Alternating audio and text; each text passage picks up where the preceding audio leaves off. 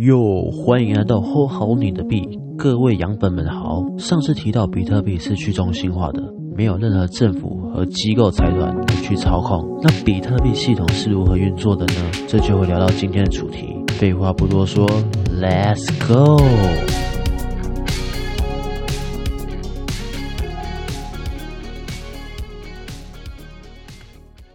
首先，我们平常使用的银行体系都是由各个银行的工程师、柜台专员或是客服等等来维护他们自己银行的交易系统。那么，比特币网络呢？比特币的账本是透明公开的，只要人人有网络就能看得到。这本账本就是由全世界的矿工来维护。比特币是去中心化的，然后既有点对点广播每笔交易同步的机制，让每个矿工的账本都一样。那为何矿工要维护这个生态呢？主要矿工会得到两个费用：手续费和打包区块的奖励费。手续费就像我们银行交易一样，跨行外汇通常是六百到一千两百元。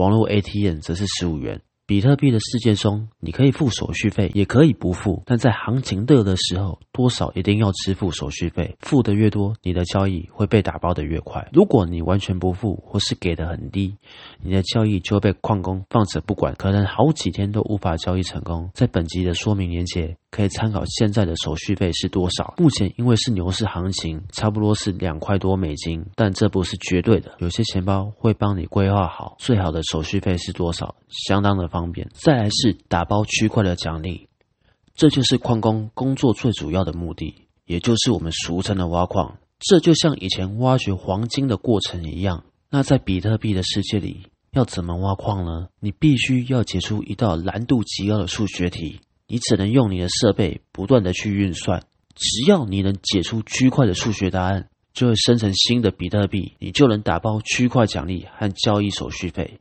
那区块奖励是怎么计算的呢？这就和上次提到比特币四年减半有关系的。零九年一个区块的比特币奖励是五十颗，过了四年，二零一二年减半只剩二十五颗，二零一六年十二点五颗。二零二零年到现在是六点二五颗，再到二零二四就会再减半一次，只剩下三点一二五颗，以此类推。在比特币零九年发明初期时，许多人只是把它当成一种新鲜科技，并没有很重视它。随的时候，你只要用家里电脑 CPU，你就可以开始挖矿。但随着比特币的重视度变高和价格的随之暴涨，让越来越多人投入挖矿这项活动。用 ASIC 专属矿机来挖矿，甚至还有人用太阳能板收集电力，和有警卫管理专门挖矿的超级大的厂房，让一般家用电脑根本无法猜到区块奖励的答案。那就有人会问：这么多人参与挖矿，答案不是很快就猜出来了吗？但是中本聪他没那么傻，他早就想到这个问题该如何去解决，所以数学题的难度。就会随着全世界的算力增加而越来越难，就像本来只要在一百人当中找出一个人，突然变成一千万个人当中你要找出一个人一样难。中本聪设计一个区块猜出答案的时间大约为十分钟，有时候会快一点，有时候会慢一点，不过大致平均就落在十分钟这个位置。在现况中，你要参与挖矿，如果你没有强大的矿机设备。